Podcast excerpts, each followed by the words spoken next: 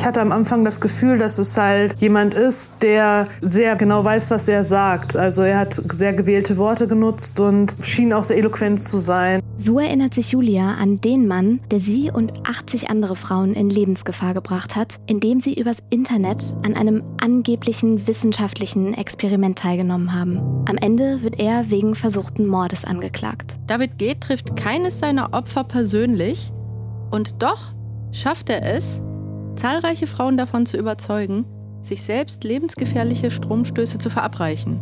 Was da passiert ist und wie David G. seine Opfer dazu brachte, sich in Lebensgefahr zu begeben, das erfahrt ihr in dieser Folge.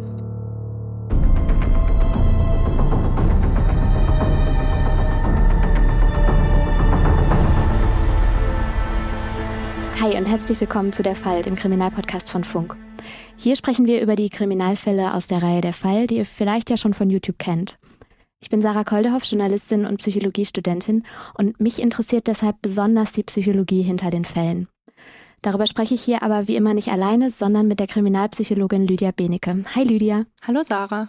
Heute geht es um einen Fall, der mich wirklich total schockiert hat, als ich das erste Mal davon gelesen habe.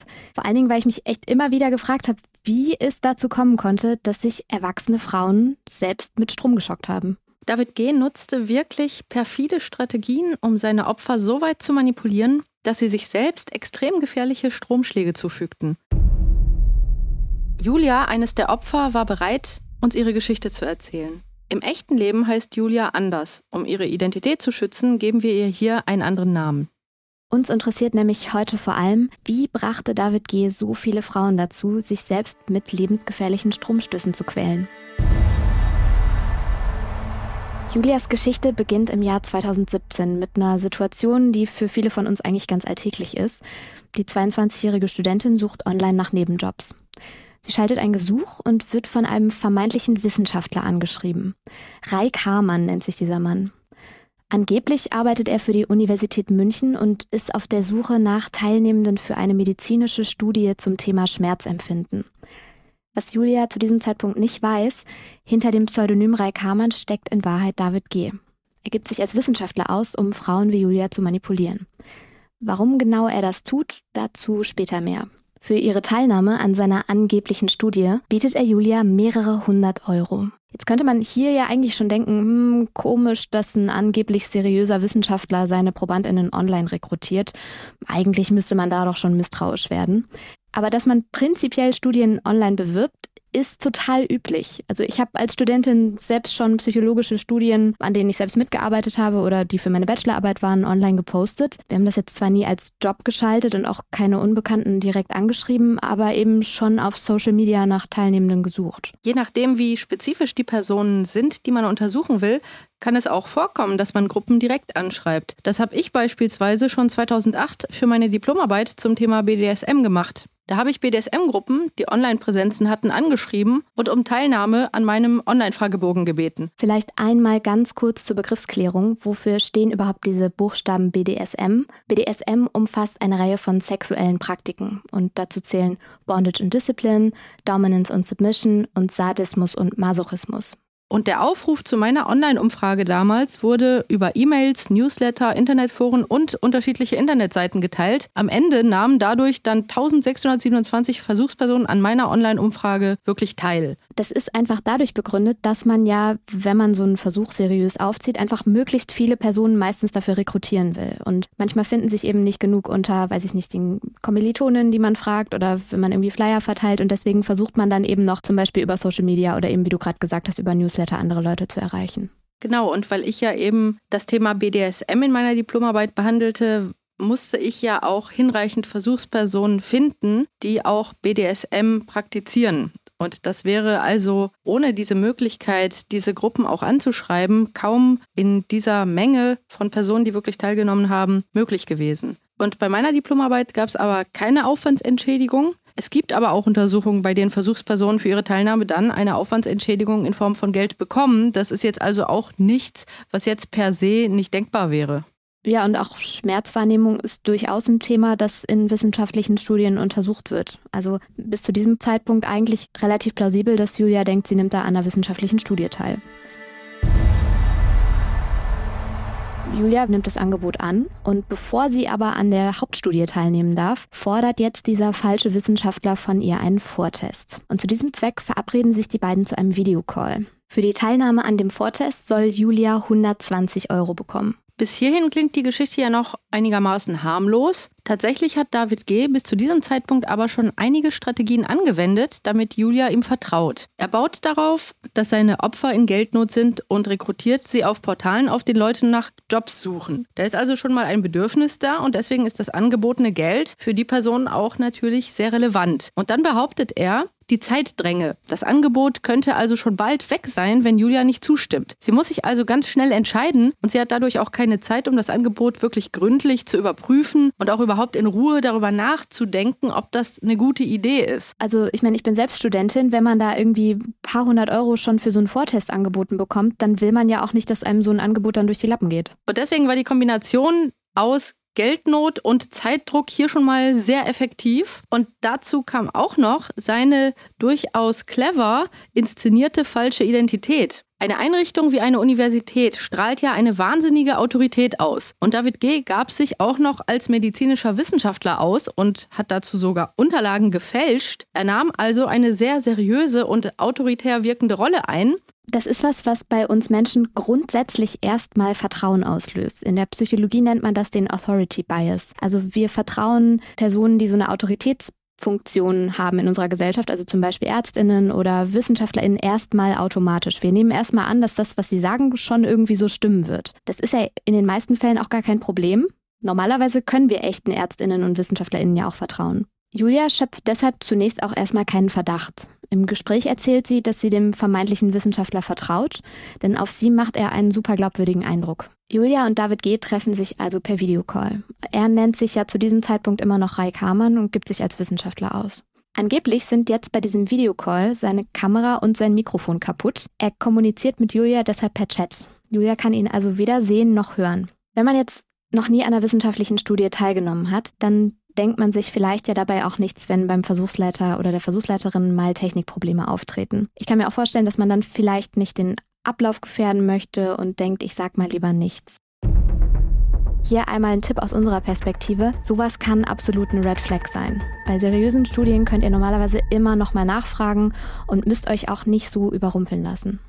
David G. fragt Julia, ob sie schon einmal Elektroschocks erlebt hat. Und dann fordert er sie auf, nach seiner Anleitung eine Apparatur zu bauen, um sich selbst Stromschläge zu versetzen.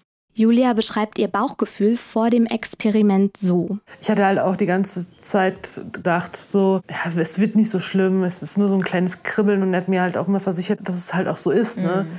Man muss natürlich bedenken, dass Julia immer noch ganz fest davon ausgeht, es würde sich um eine von einer Universität durchgeführte Untersuchung handeln und die diene der Erforschung von Schmerztoleranz. Und deswegen glaubt sie natürlich, dass das ein sicheres Setting ist. Jetzt ist es halt auch so, es gibt durchaus Studien, in denen ProbandInnen leichte Stromstöße zugefügt werden. Das klingt jetzt vielleicht erstmal total komisch, aber das macht man zum Beispiel, um die Schreckreaktion zu testen. Also wie schnell und wie stark sich jemand erschreckt und von welchen Faktoren das abhängt das fühlt sich dann so an, einfach nur wie wenn man sich so ähm, statisch aufgeladen hat und eine gewischt bekommt. Und in echten wissenschaftlichen Studien passiert das in einer extrem kontrollierten Laborumgebung mit überwachten und sensibel eingestellten Elektroden und eben auch mit Stromstärken, die völlig ungefährlich sind.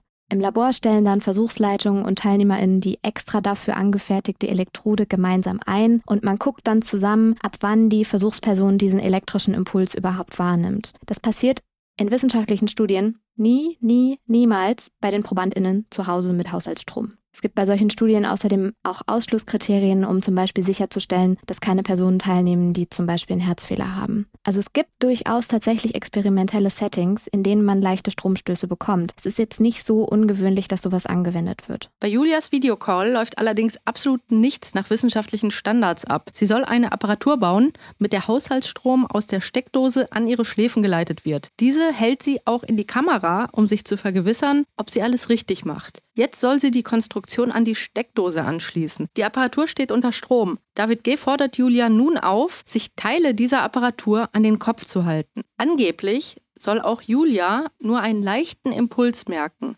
Doch sie bekommt einen heftigen Stromschlag und wird sogar kurz bewusstlos. Ihre Rettung ist, dass sie die Angewohnheit hat, ihre Füße an die Heizung zu legen. Und dadurch springt die Sicherung heraus, was ihr wahrscheinlich das Leben rettet. Man muss sich das echt mal klar machen. Also David G. hat Julia gerade dazu gebracht, sich unkontrolliert Strom aus der Steckdose über ihre Schläfen in ihren Körper zu leiten. Das ist extrem gefährlich und hätte auch easy mal tödlich enden können. An dieser Stelle hört David G. aber nicht auf. Im Gegenteil, er ermuntert Julia auch noch weiterzumachen. Aber Julia bekommt so eine Angst, dass sie den Videocall abbricht. Nach dem Telefonat schämt sich Julia. Sie vertraut sich deshalb dann auch nur ihrem Freund an. Oh ja, ich habe halt ähm, meinem damaligen Freund das erzählt, in derselben Nacht noch. Und das Einzige, was er noch gesagt hat, war, bist du verrückt so in etwa? Warum machst du so einen Scheiß? Und dann habe ich mich halt auch für diese Sache dann auch geschämt und nie wieder dran gedacht. 2018 kommt die Polizei David G. dann auf die Schliche und zwar, weil eine andere Frau nach einem solchen Stromschlagexperiment mit David G. im Krankenhaus landet. Bei den Ermittlungen werden Chatverläufe und Videomaterial von mehr als 80 jungen Frauen gefunden. Sie alle wurden wie Julia von David G. manipuliert und mit Hilfe von Stromschlägen gefoltert. Eigentlich lernt ja jedes Kind, dass es nicht in die Steckdose fassen darf. Also kriegt man ganz jung beigebracht, blöde Idee. Es wäre jetzt also leicht zu sagen, ja, selbst schuld, wenn man auf so eine Masche hereinfällt. Das ist allerdings eine falsche Schlussfolgerung, denn man muss hier wirklich mal bedenken, wie viele clevere Strategien David G. zusammengenutzt hat, damit eben seine Opfer auf ihn hereinfallen. Also wir hatten den Geldmangel der Opfer als Motivation, dann die von ihm erzeugte Zeitnot, dann das Vertrauen in Autoritäten, das Menschen tendenziell aufweisen. Und außerdem muss man ja auch erstmal auf die Idee kommen, dass da jemand mit der Absicht, seine eigenen Bedürfnisse zu befriedigen, bereit dazu ist, anderen Menschen erheblich zu schaden, sogar ihren Tod in Kauf zu nehmen. Und Menschen, die den Fall in den Medien mitbekommen, erfahren ja direkt, wie er ausgegangen ist. Aber um zu verstehen, warum die Geschädigten derartig manipuliert werden konnten, muss man den Fall vom Anfang der Geschichte her betrachten, aus der Perspektive der Geschädigten. Und diese verfügten nicht über die notwendigen Informationen, um erkennen zu können, dass David G. da etwas inszeniert hat und vor allem auch, warum er das überhaupt inszeniert hat. Julia und die anderen Opfer von David G. sind nicht besonders naiv gewesen. Sie wurden Opfer einer wirklich ausgeklügelten psychologischen Täuschung. Viele Menschen denken bei diesem Fall, ach, ich würde auf sowas nie hereinfallen. Aber das hätten wahrscheinlich auch die Opfer in diesem Fall gedacht, bevor sie darauf hereingefallen sind. So ein Victim-Blaming-Mechanismus, den du gerade angesprochen hast, ist ja auch eine Form der psychologischen Abwehr. Also viele wollen glauben, dass ihnen sowas nie passieren würde und deshalb wertet man dann schnell die Entscheidungen von Opfern solcher Taten ab. Wir müssen uns ja nur mal an die Folge zum Thema Sextortion erinnern. Da haben wir drüber geredet, wie schädlich solches Victim Blaming und die damit verbundene Scham dann sein können. Das ist unsere vorletzte Folge für alle, die da im Anschluss nochmal reinhören wollen. Da haben wir über den Fall von Jannis gesprochen, der mit Nacktaufnahmen erpresst wurde. Vor Gericht erfährt Julia die Wahrheit über den vermeintlichen Wissenschaftler David G. In Wahrheit ist der 30-jährige Informatikkaufmann und wohnt im Haus seiner Eltern. Schon als Kind hat er mit Strom experimentiert. Ein psychiatrisches Gutachten soll jetzt die Schuldfähigkeit von David G. bewerten. Im Rahmen dieses Gutachtens wird eine leichte bis mittelgradige Autismus-Spektrum-Störung sowie eine paraphile Störung im Sinne eines Fußfetischismus mit zusätzlich sadistischen Tendenzen festgestellt. Okay, also da scheint es ja jetzt zwei Komponenten zu geben. Einmal die Autismus-Spektrum-Störung. Und wie sich das bei David G. zeigt, das besprechen wir gleich. Und dann zweitens die paraphile Störung. Und mit paraphiler Störung ist gemeint eine ungewöhnliche sexuelle Vorliebe mit Krankheitswert. Vielleicht fangen wir mal mit dem ersten an. Was hat das Gutachten denn zur Autismus-Spektrum-Störung gesagt? Also im Gutachten wurden bezugnehmend auf die leichte bis mittelgradige Autismus-Spektrum-Störung spezifische Schwierigkeiten von David G. im gefühlsmäßigen und im zwischenmenschlichen Bereich beschrieben. Bereits in der Kindheit habe David G. Schwierigkeiten mit Gruppensituationen gehabt, weshalb er wenige eingeengte Kontakte hatte. Er habe sich ausgegrenzt gefühlt und in seine vertraute Umgebung zurückgezogen. Und im Urteil steht hierzu wörtlich, als bei seinen Mitschülern Interesse für Mädchen und erste Liebschaften aufgekommen seien, habe er das Gefühl gehabt, von den anderen abgehängt zu werden und nicht mehr an deren Leben teilzunehmen. Weiter wird beschrieben, dass er während seiner Schulzeit und später auch im Beruf relevante Schwierigkeiten mit anderen Menschen gehabt habe. So wird im Urteil gesagt, ihm hätten die Soft Skills gefehlt, um etwa auf andere Menschen zuzugehen oder sich in neue Situationen zu begeben. David G. habe versucht, das zu kompensieren, indem er sich beispielsweise sehr genau auf Telefonate oder Sitzungen im Beruf vorbereitet habe. Und dann habe er sich vorher genau überlegt, welche Person könnte irgendwas sagen und wie könnte er darauf reagieren. Und das hat er vorher geübt. Und wenn dann irgendetwas nicht so lief, wie er es vorher überlegt hatte, dann hat ihn das verunsichert. Und genau das hat er offenbar auch im Rahmen seiner Taten gemacht. Da hat er nämlich mit vorgefertigten Textbausteinen gearbeitet. Und auch da war er immer wieder verunsichert, wenn irgendwas nicht genauso ablief, wie er es sich vorher eben vorgenommen hatte. Diese vorgefertigten Textbausteine, auf die er dann ja wahrscheinlich einige Zeit auch verwendet hat, die würden ja auch erklären, warum er zum Beispiel Julia so extrem seriös vorkam in der Art und Weise, wie er geschrieben hat. Also es scheint ja so, als hätte er sich hingesetzt und sich das auch genau vorformuliert. Genau so ist es. Offenbar hat sogar seine typische Art, wie er sich auszudrücken gewohnt ist, wahrscheinlich sogar dazu beigetragen, dass er so seriös wirkte beim Schreiben. Denn seine Art zu kommunizieren, auch wenn man mit ihm spricht, wurde beschrieben im Urteil als extrem sachlich, frei von emotionalen Wertungen. Insgesamt wurden im Gutachten bei ihm Defizite in den Bereichen des zwischenmenschlichen Verhaltens, aber auch seiner gefühlsmäßigen Reaktionen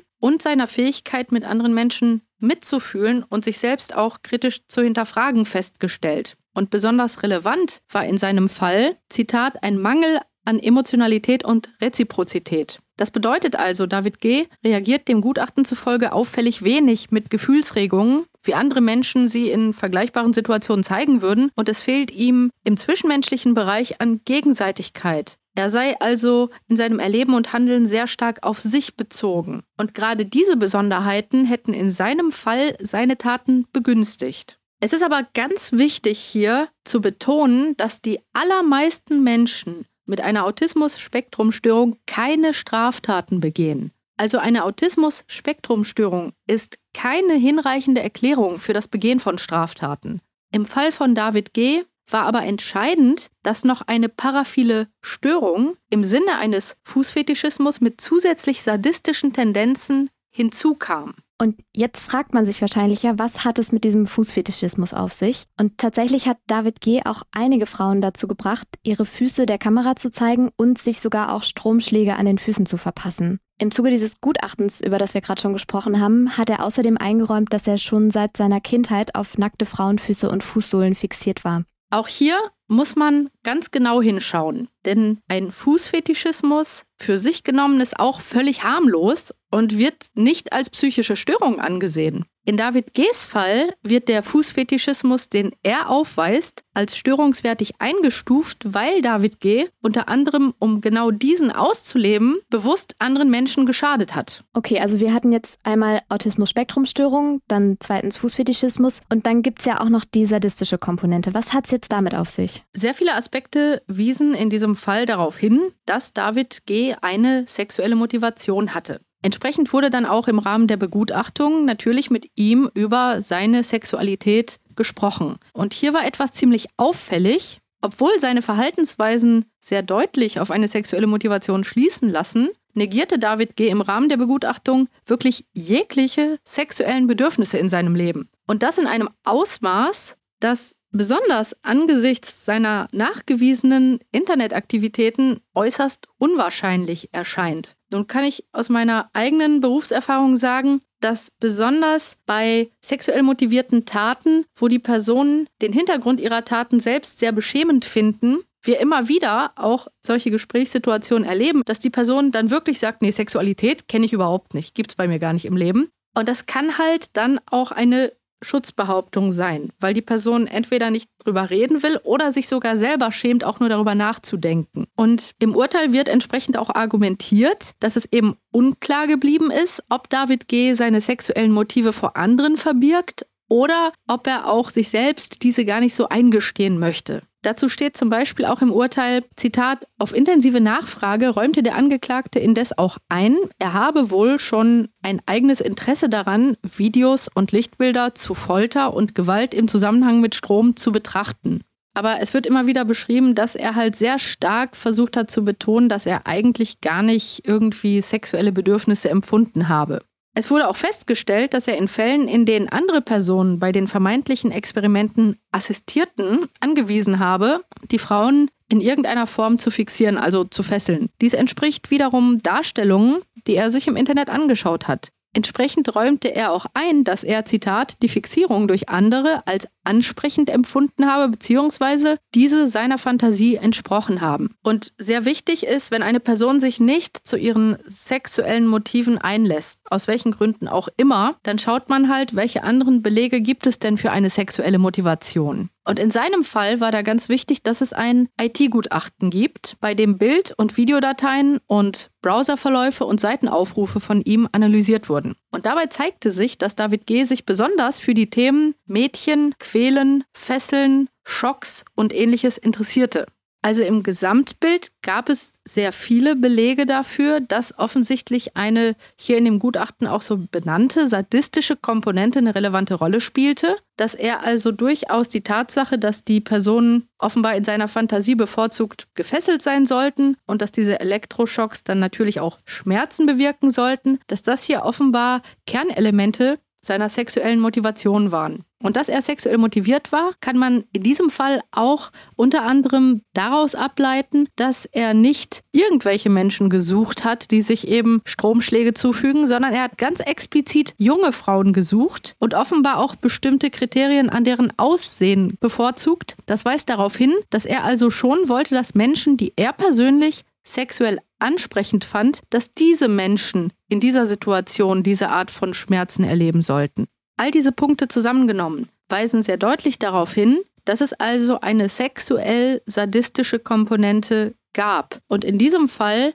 wäre die auch im Bereich eines Störungswertes, weil er eben zur Befriedigung seiner sexuellen Vorstellungen ganz gezielt einen Plan entwickelt hat und auch umgesetzt hat, wie er Menschen geschädigt hat mit der Intention, seine Vorstellungen und damit auch Bedürfnisse also zu befriedigen. Das Gutachten kommt außerdem noch zu dem Schluss, dass David G. zwar voll einsichtsfähig sei, aber seine Steuerungsfähigkeit eingeschränkt sei. Er wusste also, welcher Gefahr er seine Opfer aussetzte und trotzdem ist er vermindert schuldfähig. Das bedeutet, im Gesamtbild kommt das Gutachten zu dem Schluss, dass David G. zwar verstanden hat, dass sein Verhalten falsch ist, seine Kombination von Besonderheiten allerdings, seine Fähigkeit, dieser Einsicht folgend sein Verhalten zu steuern, verringert habe. Am Ende wird David G. dann wegen versuchten Mordes, wegen schwerer Körperverletzungen, Missbrauch von Titel- und Berufsbezeichnungen und der Verletzung des höchstpersönlichen Lebensbereiches durch die Videoaufnahmen seiner Taten zu einer Freiheitsstrafe von elf Jahren verurteilt. Diese wird David G. in einem psychiatrischen Krankenhaus verbringen. Julia hat ihn außerdem auf Schmerzensgeld verklagt. Was ich an diesem Fall nochmal so besonders eindrücklich finde, ist, wie heftig solche Manipulationsstrategien wirken können, die David Geder eingesetzt hat. Und auch echt nochmal, dass wir solche Fälle wirklich immer mit dem Wissen hören, dass sie schlecht ausgegangen sind. Also wir lesen von solchen Fällen und sprechen ja auch hier im Podcast darüber, weil wir wissen, wie sie endeten. Und das müssen wir uns immer wieder bewusst machen, um nicht den Opfern die Schuld zu geben. Und jetzt stellt euch mal selber vor, eure Freundin würde euch von einem Universitätsexperiment erzählen, bei dem sie eine relevante Geldsumme verdienen kann, wenn sie sich unter von der Universität kontrollierten Bedingungen leichte Stromschläge versetzen lässt. Und das soll eben wissenschaftliche Erkenntnisse für diese Uni generieren. Würdet ihr dann spontan denken, naja, vielleicht ist das ja auch nur ein Fake, den ein Mann inszeniert, weil er es sexuell ansprechend findet, zuzusehen, wie Frauen Schmerzen durch Stromschläge erleiden. Das wäre sehr wahrscheinlich nicht das, was euch dazu einfallen würde, wenn ihr so ein vermeintliches Uni-Angebot irgendwo im Netz sehen würdet. Und genau das hat sich David G. zunutze gemacht. Sein Motiv war aus unserem Alltagswissen heraus betrachtet völlig abwegig. Noch mehr Hintergründe zu den Stromschlagexperimenten gibt es in unserer Folge auf YouTube. In der nächsten Folge geht es um toxische Beziehungen und emotionalen Missbrauch. Sven H. hat über viele Jahre hinweg mehrere Frauen in zuerst himmelhoch jauchzenden und am Ende wirklich katastrophalen Beziehungen emotional manipuliert und zum Teil finanziell ruiniert. Und er hat seine eigene Mutter im Streit getötet. Das war ein Podcast von Funk, von ARD und ZDF. Wenn euch unser Podcast gefällt, lasst uns gerne eine Bewertung da und abonniert den Kanal, um keine Folge mehr zu verpassen. Darüber freuen wir uns sehr. Auf dem Der Fall YouTube-Kanal findet ihr außerdem noch weitere Folgen aus der Reihe Der Fall. Falls ihr Fragen habt, findet ihr dort auch den Community-Tab, unter dem ihr uns erreicht. Oder ihr schreibt uns einfach eine Mail unter derfall.funk.net. Stell dir vor, niemand glaubt dir. Und selbst wenn du am Ende recht bekommst, wird der Zweifel an deiner Version der Geschichte für immer bleiben. In der siebten Staffel des Bayern 3 True Crime Podcasts sprechen Strafverteidiger Dr. Alexander Stevens und Bayern 3 Moderatorin Jacqueline Bell über Kriminalfälle, bei denen jemand unter Verdacht geraten ist, zu Recht oder zu Unrecht. Werden am Ende die Richtigen verurteilt? Echte Empfehlung. Bayern 3 True Crime unter Verdacht. Überall, wo es Podcasts gibt. Und wenn ihr noch einen weiteren freien Platz in eurer Podcast-Playlist habt, dann hört doch auch mal bei unseren KollegInnen vom interaktiven Podcast Schreibt mich ab rein. Von uns war es das aber für heute. Ich fand es wie immer super interessant und freue mich aufs nächste Mal. Tschüss, Lydia. Tschüss, Sarah.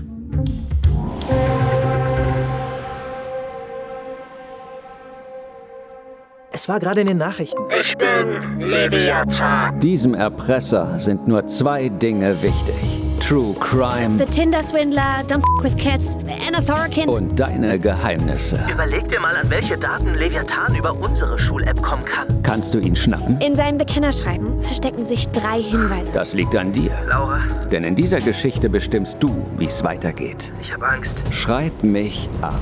Die neue Staffel. Überall, wo es Podcasts gibt.